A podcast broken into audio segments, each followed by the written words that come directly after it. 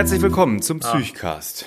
Heute Folge 43 schon, richtig Jan? 43. Ich kann es nicht fassen, aber es ist die 43. Ist wirklich kaum zu fassen. Herzlich willkommen zu Hause. Herzlich willkommen unterwegs. Hier sind wir wieder. Jan Dreher. Hallo.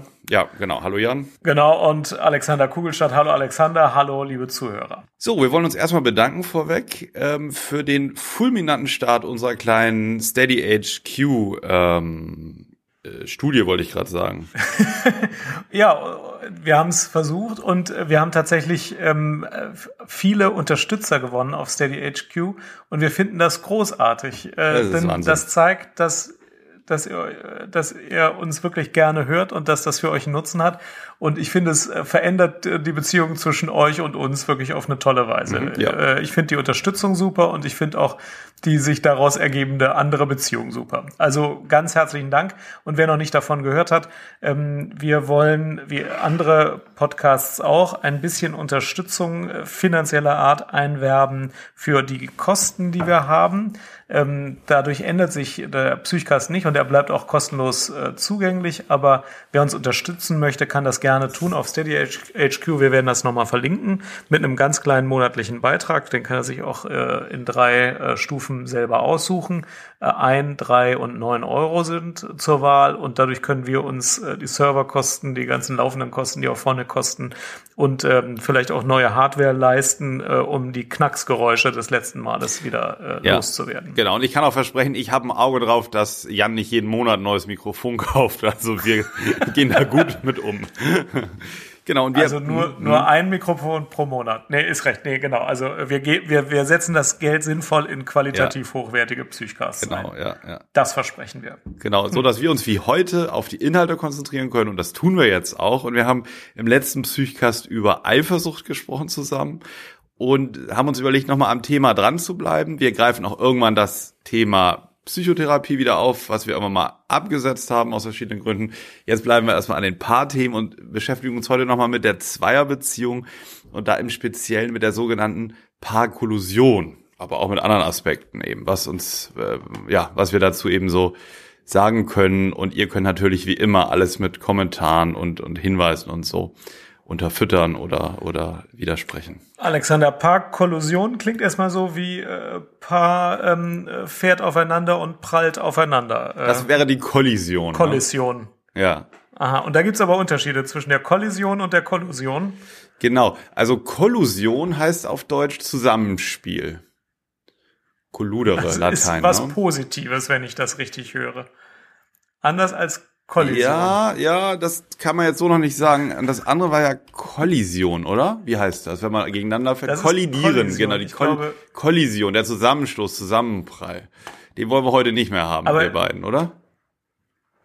Nein, nein, wir, wir können den auch gar nicht haben, weil wir ja mit Köln, Berlin weit auseinander sind. Aber Paare, die eine gute Kollusion haben, können auch hin und wieder mal kollidieren, im positiven Sinne, wenn ich das richtig verstehe. Das mag richtig sein, aber das, der Begriff ähm, Paarkollusion, also als Zusammenspiel der Paare, wird ähm, eher verwendet jetzt im psychotherapeutischen Sinne in den Fällen, wo es problematisch ist, wo es also ein problematisches Zusammenspiel gibt. Der Begriff Ach, das, stammt von einem, der. Das ist schade. Hm? Ja. Das heißt, wir sprechen gar nicht über das, was gut funktioniert, sondern über Schwierigkeiten in der Kommunikation. Wir, wir sprechen heute mal über Schwierigkeiten und werden in dieser Folge auch klären, warum es eigentlich so schwer ist, ähm, wenn sie sich zum Beispiel wünscht, dass die Zeitung besser zusammengelegt ist, wobei ja heute fast keiner mehr eine Papierzeitung hat, oder der Duschschlauch nicht so aufgewickelt da hängt oder ähm, die Zahnpastatube nicht offen bleibt, warum er das nicht einfach machen kann und, und umgekehrt auch. Ja. Warum er nicht einfach Dinge tun, warum kann er sich nicht bedanken, wenn sie gebügelt hat im Haushalt? Ne? Warum ist es so schwierig? Und warum geht sowas über Jahrzehnte voran? Und warum kann man diese scheinbaren Kleinigkeiten nicht einfach klären und dann beheben? Das werden wir am Ende dieser Folge wissen. Das mit der Zeitung in der heutigen Zeit, äh, Zeitung 2.0 Problem ist nicht mehr nicht zusammenfalten, sondern er liest am iPad ganz normal, was der Trump so Neues erlassen hat, äh, wie man früher die Zeitung gelesen hat. Und sie ärgert sich, dass er immer vor dem iPad klebt, selbst kurz nach dem Frühstück oder gar zum Frühstück. Wobei, das hab selbst ich Das stimmt, gehört. ja. Und sie würde manchmal nee, genau. am liebsten dieses iPad mal zusammenklappen, wie er früher die Zeitung hätte ordentlicher zusammenfallen ja. sollen, ja. Und du erklärst uns, wie man diesem, diesem Problem entgehen kann. Ja, entgehen, ja, ja, ich erkläre erstmal, warum es da ist. Das ist ja so meine ja. Eigenheit. Ne? Ich, ich biete ungern direkte Lösungen an, aber wir können es mal versuchen zu verstehen. Und ja, es gibt doch, ich, ich, ich sag auch, wie es weggeht. Kein Problem. Das mache ich auch noch dazu. Alles klar, Komm. schieß los, Alex. Ein paar Zugaben habe ich nun wirklich noch im Hut hier heute. So ist ja nicht. Mhm. So. Das ganze Kollusionskonzept, was ich meine, das geht zurück auf einen der bekanntesten Paarwissenschaftler, heißt es überhaupt so, Paarforscher, Paartherapeuten, ein Professor Dr. Med Jürg Willi. Hast du schon mal gehört? Mhm. Noch nie. Nee, okay, das ist gut. Das ist sehr gut.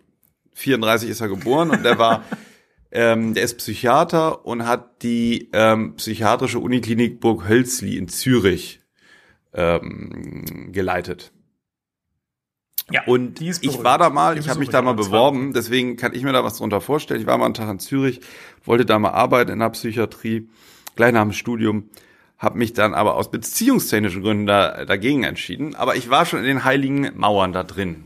War sehr schön, der Tag auch. Es ist bekannt, dass die Assistenten von Burg Hölzli ihre Mittagspause immer am Zürichsee verbringen. Ja, und ja. Ähm, das gilt gemeinhin als das Paradies der Arbeitsbedingungen. Ja.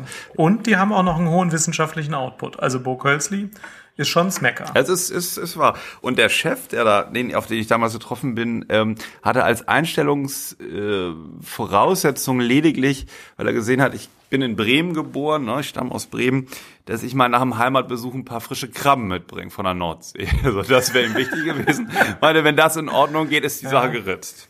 Ja. Wir sprechen auch mal in einer anderen Folge über die Work-Life-Balance und dann kommt Bo Kölzli, glaube ich, nochmal vor. Gut, jedenfalls von dem Jörg Willi, Gut. ne? Ja. ja. genau. Der die ja. also geleitet hat und der sich viel ähm, mit so Paardynamik und so beschäftigt hat. Und der hat 75 erstmals geschrieben, eins der 100 Meisterwerke der Psychotherapie. Gibt so eine Liste, die die 100 größten Meisterwerke der Psychotherapie ist das Buch Die Zweierbeziehung von ihm. Ne? Und darauf ja. berufe ich mich äh, mit dem, was ich gleich so sagen werde oder versuchen werde, so ein bisschen wiederzugeben. Die Zweierbeziehung von Jörg Willi. Und das 75 erschien uns 2012 in einer neuen Auflage erschienen. Er hat das immer weiter ergänzt und auch an den aktuellen Forschungsstand, was Beziehungen, was Objektbeziehungstheorie und so weiter angeht. Und er hat einen Satz gesagt, und der Satz beschreibt eigentlich schon mal ganz gut, was es mit dieser Parkollusion auf sich hat. Und der Jörg, Jörg Willi sagt, der Mensch wird am Du zum Ich. So. Da denkst du jetzt erstmal drüber nach. Der Mensch wird am Du zum Ich. Ich finde das völlig eingängig Na? und fast schon äh, eine Selbstverständlichkeit. Mhm. Hätte, ich, hätte ich selbst nicht schöner sagen können, wenn ich das mal ganz bescheiden sagen darf. Der ja. Mensch wird am Du zum Ich. Ist völlig korrekt. Völlig korrekt. Ne? Und dieses, diese völlig Kollusion, ähm, dieses, dieses Zusammenspiel da, das Kollusionsmodell, das ist eben, sagt er, zwischen zwei Menschen. Da geht es jetzt immer um die Diade, immer um zwei Menschen, die zum Beispiel als Partner zusammenleben in einer Partnerschaft. Und die sagen, sa sagt er, haben ein ausgeprägtes, unbewusstes Zusammenspiel, was mit ihren Vorerfahrungen und ihren inneren Sehnsüchten zu tun hat. Und gleichzeitig mit den inneren Ängsten und ähm, Vorstellungen von Kontrolle und und diesen Dingen. Also wir hatten ja in der Folge über Schematherapie darüber gesprochen, dass es bestimmte Prägungen gibt, die einen so formen, ne? Und dann sieht man mit einer bestimmten Brille auf die Welt. So.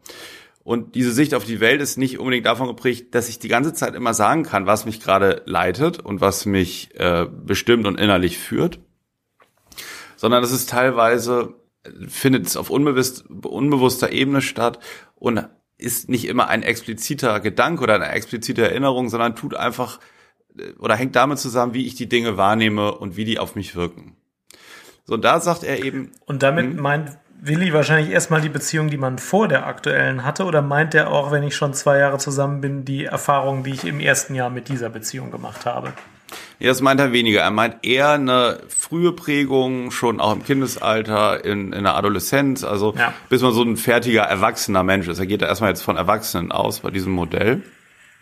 Und sagt dann, dass jeder Partner im anderen immer einen abgespaltenen Teil seiner selbst sucht und damit äh, möchte, dass ihm geholfen wird. Also, ne, dass man in der Partnerwahl sich verliebt, sich für jemanden begeistert, sich für jemanden erwärmt und sich den als Partner sehnt, weil der etwas hat, was man selber bei sich nicht auslebt zum Beispiel oder was man selber bei sich nicht so wahrnimmt. Das ist ja mhm. auch so die klassische Idee der Ehe. Es gibt einmal den erfolgreichen, äh, starken Mann, der sich durchsetzt, der beruflich Erfolg hat und Geld nach Hause bringt. Und er sucht in dem klassischen Rollenbild der Ehefrau eben das Gegenteil. Die häusliche, vorsichtige Frau, die eher so im Innenministerium ist, ne, alles organisiert, lenkt, ein warmes Zuhause bietet, damit er in seiner Rolle bleiben kann. Und die Frau eben im Gegenteil, sucht sich jemanden, der eben Geld ranbringt, ähm, alles ins, nach außen regelt, für die Familie eintritt, damit sie ihrer treusorgenden Funktion nachkommen kann. Also nur mal so jetzt ganz grob, ne, dieses klassische Bild. Das, von daher finde ich, kann man nachvollziehen, was er damit meint. Und das Problem bei solchen Anfang des Jahrhunderts formulierten Vorstellungen ist ja, dass wir denken, das gibt heute keine Vorstellung oder Erwartung mehr, weil wir nicht mehr diese klassische Rollenerwartung haben. Aber im Jahr 2017, wenn man eine Beziehung startet, gibt es natürlich trotzdem auch ähm, nicht bewusste oder nicht äh, klare oder äh, einem selber nicht klare Erwartungen, die man an eine Beziehung hat, auch wenn die nicht mehr dieses 1930er Rollenmodell enthält. Ja, genau. Es, da nimmt auch so ein bisschen Bezug drauf, dass sich dieses Modell natürlich sehr verändert, aber es, es bestehen immer Erwartungen und es ist sehr von den, von den, von den individuellen Prägungen auch abhängig, was ich eigentlich suche in einer Beziehung. Ja. Aber stimmt das denn heute wirklich noch? Ich meine, sind mir meine Erwartungen an eine Beziehung klar? Also was erwarte ich denn von einer Beziehung heutzutage? Also, also er sagt, dass ich erwarte ja, dass sie nicht mehr so ist wie vor 50 Jahren.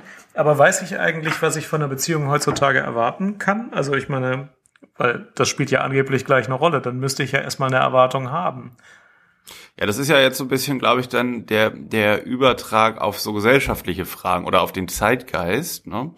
Er geht jetzt erstmal mhm. so bei diesem Modell so ganz von der individuellen Person aus, die also auf ihrem eigenen Weg das geworden ist, was sie ist und eben der Partner mit ihrer eigenen, mit seiner eigenen Entstehungsgeschichte.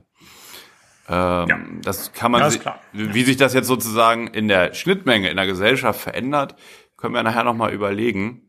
Ja, hör mal, soll man das jetzt nicht mal mit der Zeitung praktisch durchsprechen oder ähm, ja, ist das zu hemdsärmelig? Das ist jetzt noch zu hemdsärmelig, weil ich glaube, dass unsere das Hörer schon noch wissen müssen. Noch und das, das sagt er jetzt. Ja, jetzt, jetzt kommt ja der Punkt. Wir besprechen das gleich. Ich sag dir das. Ah, jetzt kommt der Punkt. Alles ja, klar. Ja, okay. Ja. Er sagt ganz klar, dass es ähm, bei jedem Menschen und bei jedem, der eine Paarbeziehung eingibt, gibt es mh, hm, regressive Verhaltensweisen. Ne? Das wäre die Ehefrau, die eher häuslich ist, ähm, so die Versorgung wünscht vom Mann. Das ist sozusagen so der Wunsch nach Nähe, Geborgenheit, Zärtlichkeit, sozusagen, was ein Säugling hat, wenn er geboren wird. Ne? Das nennt man mhm. kindliche oder regressive Bedürfnisse. Und dann gibt's immer die progressiven Verhaltensweisen. Das heißt, die übertrieben erwachsene Position, vernünftig, so erfolgreich und selbstbewusst, selbstsicher. Und die progressive Position heißt aber auch, dass es auch übertrieben ist oder dass es auch, ähm, dass so die Erwachsenenhülle stärker ist als der eigentliche Kern. Eigentlich sind beide Partner gleich, aber jeder lebt mehr eins von diesen beiden Positionen. Wie bei dem klassischen Ehemodell. Ja. Ne? Hemsärmlich heißt das dann, die Frau sagt dem Mann, du bist immer so rational und der Mann sagt der Frau, du bist so emotional und beides soll irgendwie diskreditierend klingen. Ja, genau. So, also so abgekehrt sagt sie es ja meistens gar nicht. Sie sagt wahrscheinlich eher, ja, wie, du hast wieder so lange gearbeitet und das Essen ist kalt geworden und ich hatte mir doch so viel Mühe gegeben. Das stört total. Mhm. Und er sagt, ja, ich hatte viel zu tun, du hast dreimal angerufen, um zu fragen, wo ich bleibe, das hat gestört, so kann ich meine Arbeit ja nie erledigen. Und dann fängt man an, sich da einander aufzureiben. Und jetzt, jetzt hatte ich ja in Aussicht gestellt, ich sag, was man da machen kann, ne? oder warum das so ist. Dazu jetzt mal ein hemdsärmeliges Beispiel, ja? Ja, das ist gut. Pass auf. Eine, ein Ehepaar, ne? Die führen zusammen ja. ein kleines Geschäft. Ihm fällt es schwer, Ordnung zu halten. Er hat da Chaos in der Buchhaltung, Rechnungswesen und, und, und. Also bittet er seine Frau, diesen Bereich zu übernehmen und alles nachzukontrollieren. Die Rechnung, die ganze Buchhaltung, die Mitarbeiter, die Gehälter, ob das Konto alles stimmt und so.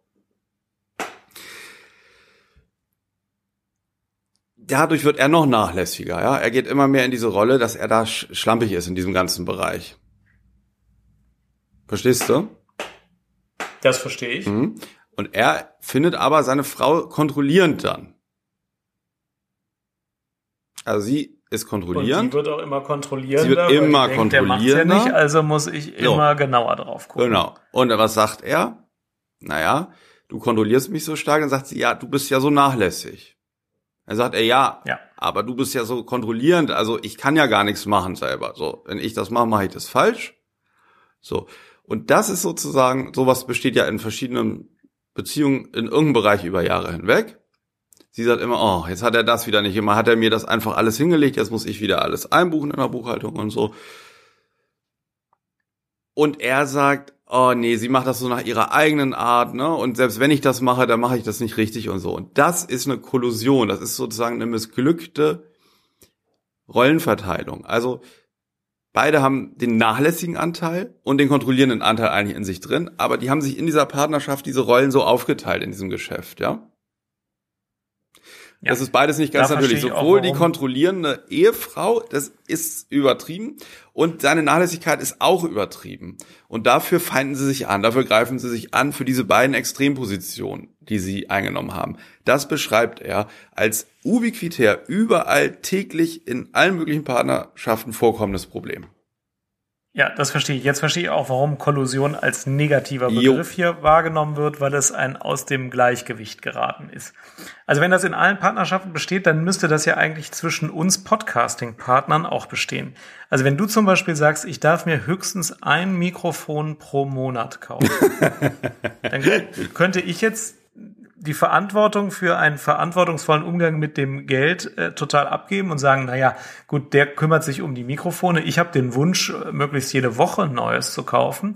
Ähm, aber ähm, also wenn der sagt höchstens eins pro Monat, dann ist das halt die Grenze. Dann kümmere ich mich nicht darum, ob das jetzt noch vernünftig ist, sondern dann kaufe ich mir halt genau eins pro Monat, weil der achtet ja darauf, wie viel Geld ich für Mikrofone ausgebe. Wäre das so eine Kollusion?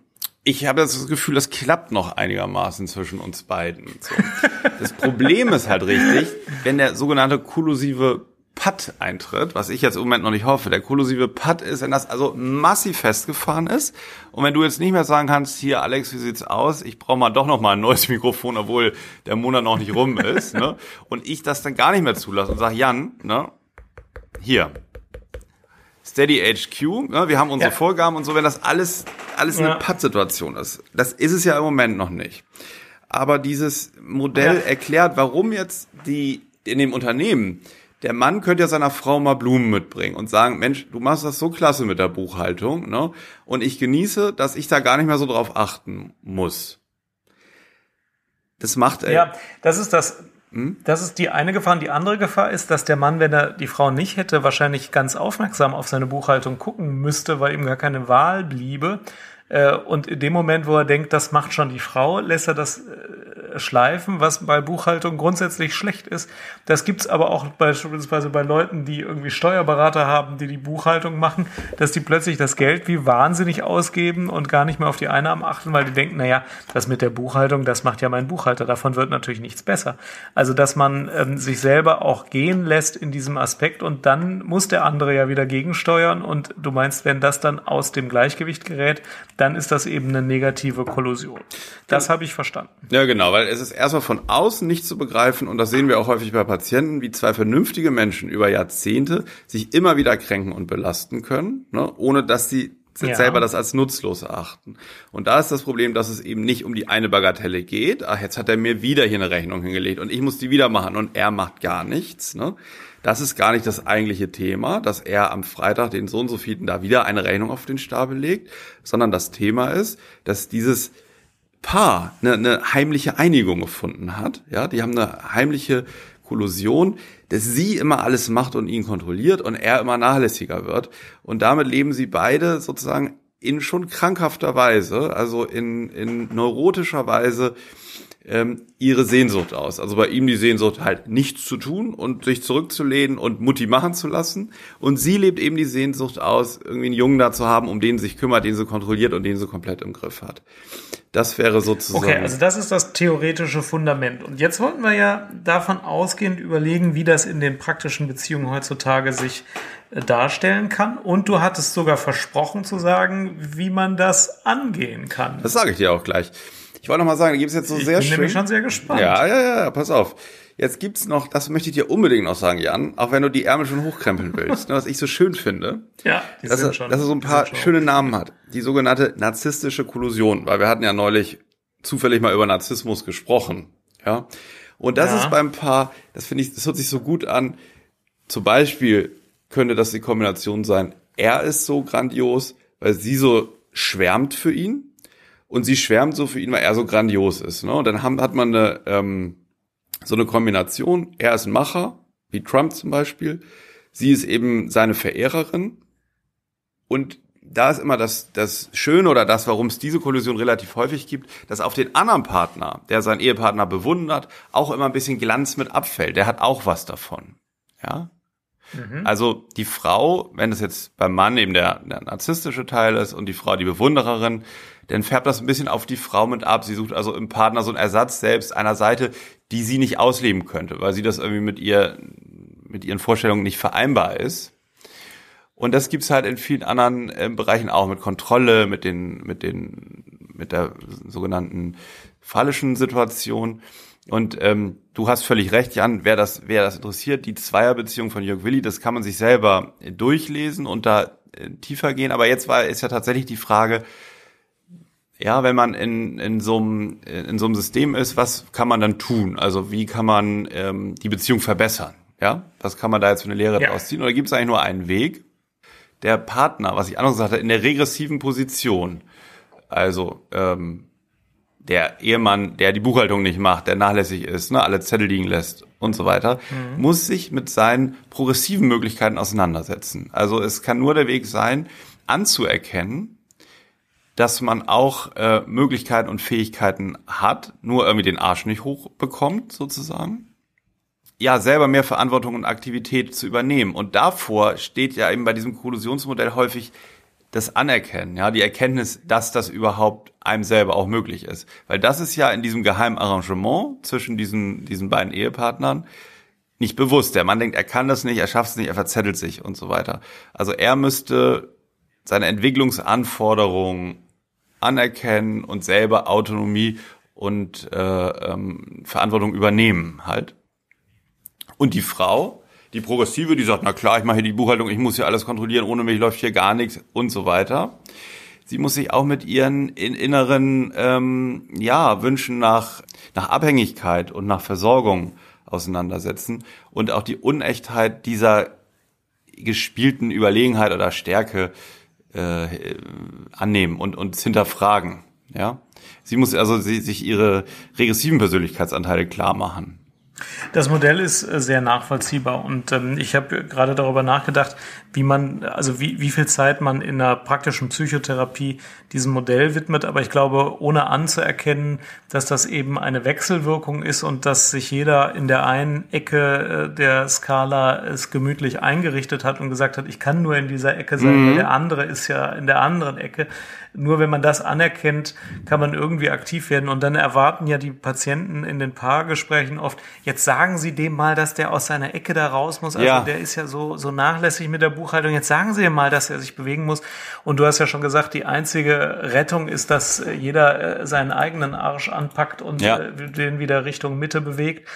Und das ist ja die traurige Wahrheit bei vielen Psychotherapien, dass man sich am besten selber ändern kann und dass der Wunsch, dass sich durch eine Psychotherapie der Partner ändert, äh, zwar nachvollziehbar ist, aber meistens geht er nicht direkt in Erfüllung. Er geht eher dann in Erfüllung, wenn man sich selber ändert. Und das ist ja hier jetzt auch typisch, wenn ich dann äh, beispielsweise der äh, nachlässige ähm, Geschäftsmann wäre, der sich um die Buchhaltung nicht kümmert und ich sage mir, okay, dann muss ich mich eben auch von meiner äh, ist mir doch egal, das macht die Frau, Position äh, mhm. von wegbewegen, dann wird sich die Frau natürlich auch wieder wegbewegen können aus dieser Ich muss den jede Minute kontrollieren Position. Ja, genau. Das ist, finde ich, sehr deswegen schön ist es ja. wahrscheinlich schon erforderlich, ja, dieses, ja. dieses äh, theoretische Modell ähm, zu erklären. Ja. Passt das aber auch wirklich auf die Tageszeitungsproblematik, wenn mich eine bestimmte Verhaltensweise des anderen chronisch nervt? Äh, ist das auch ein Beispiel für Kollusion oder ist das ein anderes Problem? Nee, das, das hat häufig, das ist ein Beispiel dafür, dass ähm, rumgemäkelt wird, also bei der regressiven Position. Ne? Also wenn der Mann beruflich erfolgreich ist und arbeitet und die Frau rummäkelt, mäkelt die häufig nicht nur an der Zeitung rum, die da so liegt, sondern die hat sozusagen ihre progressive Seite, die erfolgreiche Seite, die Macherseite, die ligiert an den Mann ne, und lebt jetzt sozusagen ja. als, ähm, wenn er jetzt wie du ein erfolgreicher Chefarzt wäre, als Arztfrau, ist aber innerlich unzufrieden, weil natürlich bei ihr selber diese Seite verleugnet wird, vielleicht auch beruflich erfolgreich zu sein oder sowas. Also diese Kollusion ist halt ja nur ein Kompromiss sozusagen, dass ich das an meinem Partner delegiere und da ist zuerst mal die Idee, ich fördere es und der ist so toll und deswegen bin ich als ne, als äh, Partner auch toll. Das hält eben nicht auf Dauer. Das ist das Problem an der ganzen Sache. Das kann ein paar Jahre gut gehen und dann kann trotzdem Enttäuschung und Frustration kommen. Und ähm, aber was die Auflösung oder die Problematik angeht, hat der Jörg Willi das genau gesagt wie du eben. Diese Kollusionsthemen, also die das Anerkennen, dass jetzt ähm, einfach es eine Rollenverteilung gibt, ne, an zwei Partner. Das muss, muss, um das mhm. aufzulösen, zur Bereicherung gesehen werden, zur beider Seiten Bereicherung. Kann ja die Selbsterkenntnis eines Paares, finde ich, sehr fördern, ja. Und in der Psychotherapie spielt es ganz häufig eine Rolle, dass Patienten einige Sitzungen halt so relativ unverständlich erzählen, mein Partner hat dies und das gemacht ne, und hat mich in dem Punkt gekränkt und sich so und so falsch verhalten. Und man versteht erst nach und nach, welche Position welcher Partner hat, ohne jetzt auch immer an dieses Modell zu denken. Aber es geht ja doch schon darum, dass dann Muster erkennbar werden. Und da kann es dann so ein paar sehr helfen, also ein Verständnis dafür zu entwickeln, einerseits für die Position des anderen und dann auch zu gucken, was hat das mit uns beiden zu tun und wir, wie teilen wir uns so Rollen auf in, was weiß ich, Star und Bewunderer oder Softie und Macho, ja? Das habe ich alles verstanden, das finde ich auch sehr passend, aber jetzt muss ich mal was fragen, kann man dieses Modell nicht auch missbrauchen, um zu sagen, äh, etwas, was an sich äh, total nervtötend äh, wäre, ist jetzt nur äh, so aus Kollusionsgründen äh, fehlverstanden als nervtötend. Also nehmen wir mal die Zahnpastatube. Die ist ja eigentlich völlig wurscht, ob die Zahnpasta zu oder offen ist. Aber ähm, wenn, wenn das jetzt einen total nervt äh, und der, der andere will das jetzt, also das ist ja, ich meine, ich, ich kenne jetzt niemanden, der sich wirklich über die Zahnpastatube aufregt, aber du weißt schon, was ich meine. Ja. Ist das Doch, nicht, ich bin so einer. Könnte man nicht auch. Ich bin so einer. Du bist Pastatube offen oder zu? Ja, muss zu sein. Also, und wenn du jetzt Und Klodeckel muss auch zu sein bei mir. Klodeckel muss zu sein, ganz wichtig. Ja. Du hast doch zwei Kinder, ich weiß gar nicht, wie das funktioniert in deiner Realität. auch das mit der Zahnpasta-Dose. Ja, die Kinderzahnpasta kann offen Kinder sein, das ist okay. Die kann offen sein, ja. ne? Das geht dann plötzlich. Ja. So, aber jetzt die Partner-Zahnpasta-Tube, die muss ja zu sein. Und ähm, wenn du das jetzt einer potenziellen Partnerin von dir sagen würdest, die Tube muss zu sein, und die dann antworten würde, du weißt ja, das ist jetzt nur so eine Kollusion, du hast jetzt die ähm, Zwanghaftigkeit übernommen und ich habe das freie, äh, fröhliche Leben übernommen. Du musst da einfach mal ein bisschen aus dir rausgehen und das einfach mal mehr akzeptieren, dass die Zahnpasta einfach immer offen ist, weil musst du dich mal ein bisschen chillen. Da hätte ich jetzt ein bisschen Sorge, dass das so ein Psycho, also ein Missbrauch von psychologischen Theorien ist und dass es am Schluss eine wahre Lösung gibt, wie die Zahnpastatube auszusehen hat. Wobei ich jetzt gar nicht weiß, welches die wahre Lösung ist.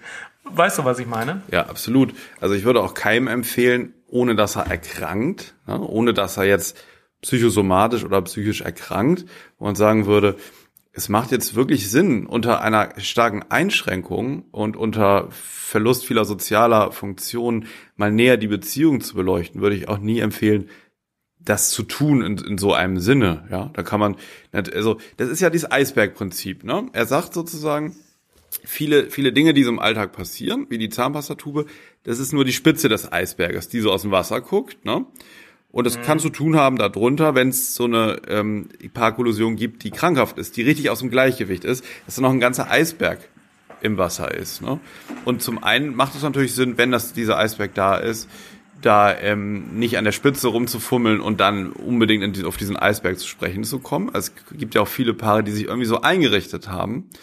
Aber wenn jetzt jemand krank wird, macht es natürlich äh, Sinn oder kann es hilfreich sein, das zu tun. Aber viele haben ja auch in der, also haben ausreichend flexible Innen- und Außengrenzen und haben dann so, wie bei allem, ist das ja eine Frage der Menge, ja. Also das, das ähm, lässt sich ja auf, auf Ebene der Zahnpasta vielleicht dann tatsächlich klären. Ja. Also so pseudopsychologisieren und, und so finde find ich jetzt da auch nicht sinnvoll.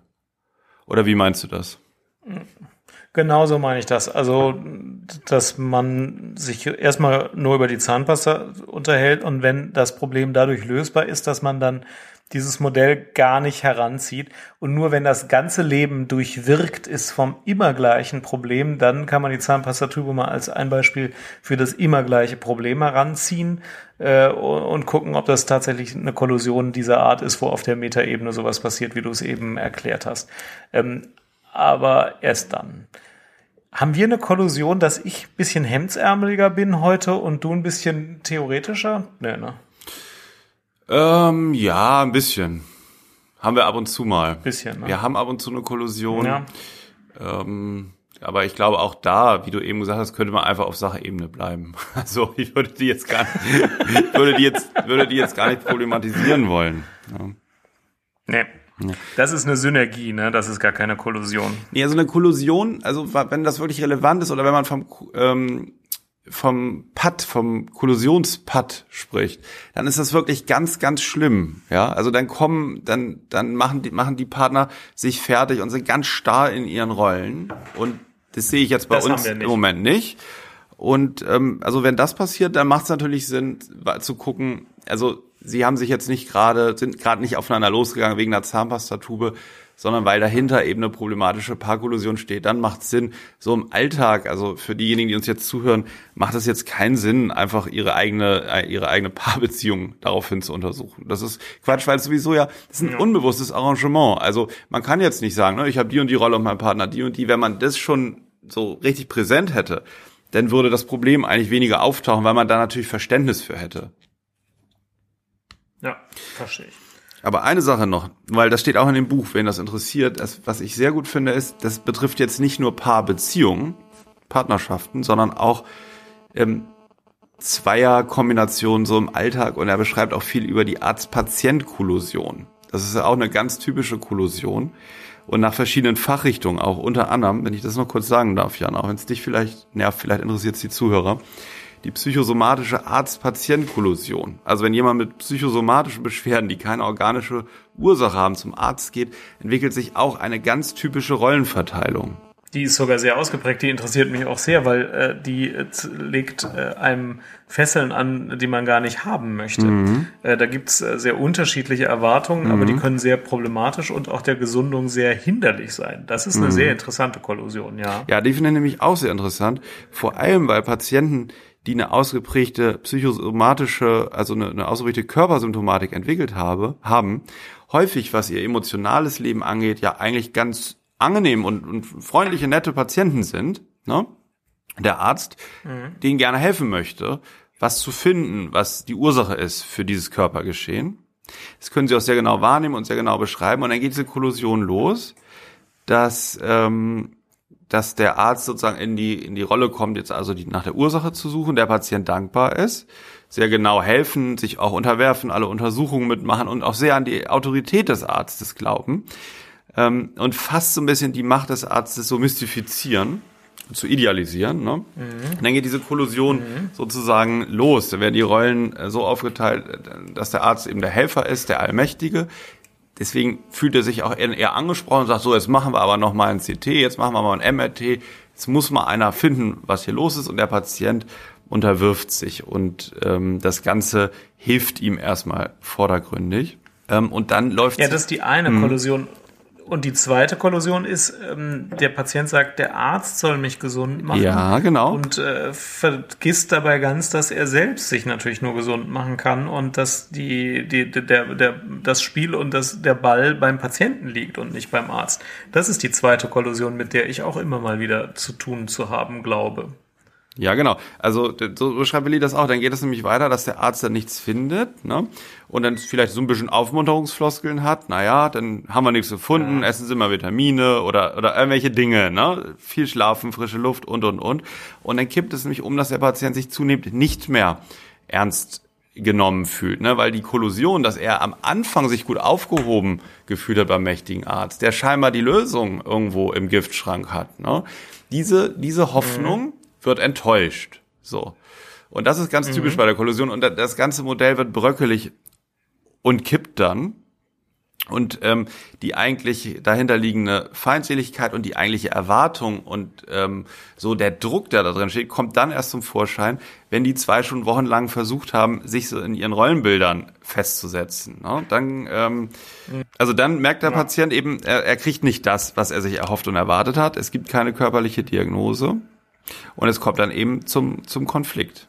Was macht man dann als Patient? Man geht halt zum nächsten Arzt, wieder mit der, mit dieser Hoffnung an die, an die, ähm, ne, dass jetzt ein anderer sozusagen wird dann idealisiert in der Hoffnung, dass er das rausfindet. Deswegen ist ja so wichtig oder deswegen dauert es immer noch viele Jahre, bis Patienten dann so die richtige Diagnose bekommen. Zum Beispiel eine somatoforme Störung. Und ähm, dann ist sozusagen die harte Arbeit natürlich dann dieses Kollusionsmodell mal bewusst zu machen, zu verinnerlichen und zu verstehen, was da immer wieder passiert. Das gilt jetzt in, in dem Bereich genauso wie in Partnerschaften. Ja, aber Jan, du hast völlig recht, das ist alles nur sinnvoll, wenn das wirklich heftige Beschwerden macht und man anders gar nicht mehr gesund weiterleben kann. Jetzt so zu Hause als Hobby, mhm. zu Hause nachmachen und sagen, komm, wir überlegen jetzt mal, wer hier welchen unbewussten Anteil hat, ist natürlich ähm, das führt natürlich zu nichts, völlig klar, ja. Würde ich keinem empfehlen. Don't try this at home. Nicht, weil man es nicht könnte, sondern weil es dann nicht erforderlich und nicht angezeigt ist, wenn nicht das Problem so vorliegt, wie es jetzt besprochen wurde. Genau. Okay. Gut. Sollen wir es so stehen lassen und wir fragen nach dem Fundstück der Woche? Ja, hast du ein Fundstück der Woche? Ja, heute Morgen bei der Visite gesehen. Ich war ziemlich aus dem Häuschen. Ähm, und zwar hatte der Patient auf dem rechten Oberarm ein etwa ähm, drei Zentimeter im Durchmesser betragendes, rundes, vielleicht vier Millimeter hohes weißes äh, Objekt auf dem Oberarm Aha. geklebt mit so einem transparenten Pflaster. Und dann habe ich gefragt, was das denn jetzt sei. Und er sagte, das sei ein Blutzuckersensor und zeigte mir dann so ein ähm, von einer halben iPhone-Größe großes Gerät. Äh, das hält man einfach kurz dran äh, und dann zeigte das an, wie hoch heute der Blutzucker war. Und das misst kontinuierlich den Blutzucker, ohne ähm, dass man sich jedes Mal neu stechen muss. Und der gleiche Patient hatte auch eine Insulinpumpe, die gibt's ja schon länger. Und er sagte, es gäbe auch Systeme, die miteinander kommunizierten. Sein System kommuniziere jetzt nicht. Er ähm, äh, stellt dann eben, wenn er den Blutzucker äh, misst, ohne sich neu stechen zu müssen, das wird ja jetzt kontinuierlich gemessen, das bleibt zwei Wochen liegen. Er stellt dann selber die Insulin Gabe über die Pumpe ein, aber es gibt auch Systeme, die kommunizieren und beispielsweise für Kinder, Diabetes äh, vom Typ 1 fängt ja manchmal auch bei kleinen Kindern an, ist das natürlich eine 1A-Lösung. Dann misst das System äh, und gibt auch selber Insulin ab. Also ich weiß nicht, darauf warte ich jetzt schon seit ungefähr 25 Jahren. Seit ich Medizin studiere, denke ich mir, komm, das ist ja jetzt einfach mal die sinnvollste Lösung von allen. Die muss jetzt mal einer bauen. Was ist denn jetzt das Problem? Und heute habe ich sie eigentlich zum ersten Mal gesehen. Äh, die Kombination aus Sensor der länger liegen bleibt und Pumpe. Gut, der hat jetzt noch nicht die Kommunikation, aber die ist auch technisch möglich, sagte mir dieser Patient. Sei nur teuer und man müsse es bei den Krankenkassen eben sehr individuell beantragen. Dieses kom kommunizierende System kostet 2000 Euro und habe Kosten von etwa 1000 Euro pro Monat. Deswegen würde das noch nicht automatisch übernommen, aber beispielsweise für Kinder kann man sowas natürlich beantragen. Cool. Und sag mal, die ist, die ist am Oberarm, ja?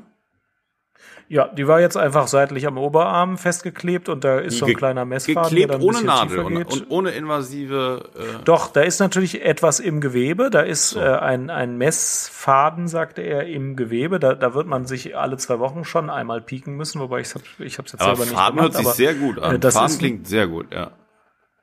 Ja, Faden klingt sehr verträglich und äh, der hat da keine Probleme mit. Super. und das, das und dann misst und wie misst und dann das ist dann hat er noch eine Pumpe zusätzlich, ne? Und die, die der genau, Messer genau, der äh, kommuniziert er mit der Pumpe oder muss er das übertragen per Hand?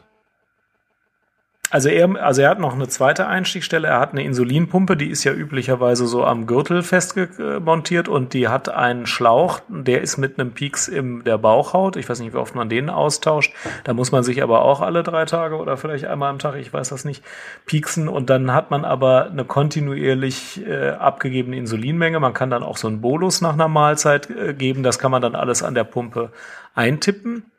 Äh, beispielsweise feste Dosierungsintervalle, äh, aber eben nicht nur dreimal am Tag, sondern man kann dann auch sagen, irgendwie es gibt eine kontinuierliche basale Abgabe und es gibt dann zu den Mahlzeiten zusätzliche Gaben. Ähm, und das ist dann ein zweites System bei ihm. Ne?